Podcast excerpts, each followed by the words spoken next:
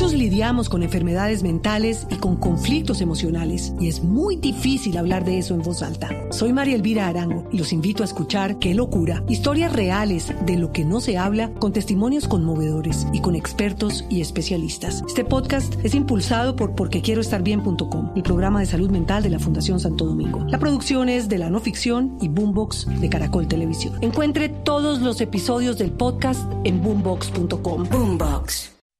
Las victorias y derrotas, la pasión y la afición en juego y los datos de lo último en deportes se lo presenta Mañanas Blue. A las 8 y 44 de la mañana, originando esta información desde Barranquilla, la casa de la selección Colombia, que tiene hoy trabajo precisamente eh, de cara a lo que va a ser el partido contra Chile del próximo jueves a las 6 de la tarde, que ustedes podrán escuchar por Blue, por Blue Radio. Sí, señor. Dudas en la nómina, por obligación, un cambio y otros tácticos para Reinaldo Rueda. Fabio Poveda estuvo al tanto de la práctica.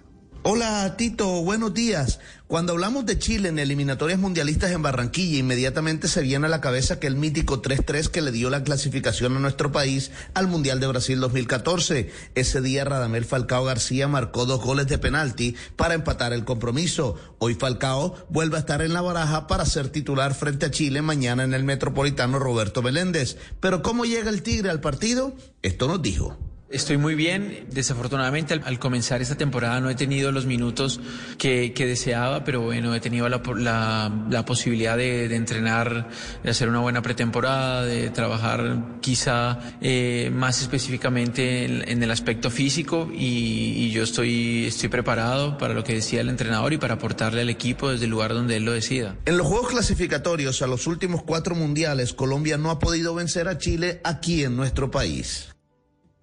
Fabio, muchas gracias. 23.500 personas entrarán al Metropolitano para ver el partido en vivo y en directo. Se vendieron todas las entradas puestas a la venta. Las 11.580 ya tienen dueños, según informa el agente que vendió estas entradas. Chile debe llegar hoy a Barranquilla. Estuvo adaptándose al clima en Guayaquil, con dudas en Carlos Aranguis por un dolor de rodilla, pero con Maripán y Pulgar en la titular. Colombia, desde la eliminatoria de 1998 a Francia, que no logra vencer a Chile en Barranquilla. Argentina prepara el juego ante Bolivia, pero se llevaron un susto los argentinos. Un cocinero dio positivo a COVID-19. Hoy temprano toda la nómina tuvo que pasar por pruebas urgentes. Argentina, recordamos, enfrentará al conjunto del altiplano Bolivia.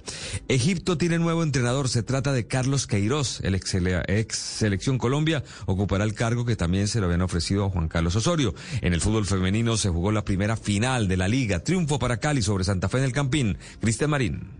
Hola Tito, buenos días. El Deportivo Cali pegó primero en el estadio Nemesio Camacho El Campín en los primeros 90 minutos de esta gran final del fútbol femenino en la temporada 2021. Goleó estrepitosamente cuatro goles por uno al Independiente de Santa Fe. Manuela Pavi, Linda Caicedo, Farlín Caicedo y María Morales se encargaron de convertir los cuatro tantos que le dan una gran ventaja al cuadro azucarero para lo que será la vuelta el próximo fin de semana. El técnico del Deportivo Cali, John Albert Ortiz, y la tranquilidad de haber materializado un marcador holgado para la vuelta. Pensaría yo que no sé si este puede ser el partido que de pronto pudimos cobrar porque todo lo que fallamos en los anteriores, en algunos partidos lo sufrimos, hoy de pronto se nos, se nos abre esa puerta y bueno, la gloria y la honra para Dios. Por el Independiente Santa Fe, Johanny Muñoz se encargó de convertir el gol de la honrilla. Ahora, el primer campeón del fútbol colombiano en Colombia, Independiente Santa Fe, intentará buscar una remontada épica que le permita levantar su segunda corona en la historia. La vuelta será el próximo domingo en Palma Seca. Gracias, Cristian James ya regresó al trabajo en el Everton luego de sus cortas vacaciones en Ibiza. El colombiano, al parecer, no quiere irse a Turquía a jugar con el Basaksehir, club que acordó todos los detalles para la transferencia con Everton. Pero James, según el periódico Hecho de Liverpool, no aceptó y se quedará en Inglaterra. Así no se ha tenido en cuenta por Benítez. Bolillo se fue y ya Julio Comesaña se ocupará del poderoso. Se filtró un audio en el que Hernán Darío Gómez, el Bolillo, aclara por qué renuncia y lo hace eh, por diferencias con la dirigencia. Y uno aguanta todo lo del fútbol. Si gana, si pierde, si está atrás, si tiene que meterle más duro, todo eso se trabaja. Cualquier momento explota o mira, cambia, todo eso se trabaja. Pero cuando uno, ahí fue donde fallé yo y me lo dijo todo el mundo, uno cuando va a un lugar, lo primero que dice quién es el presidente y quién es el dueño. Y ahí uno dice sí y no. Aquí fallé.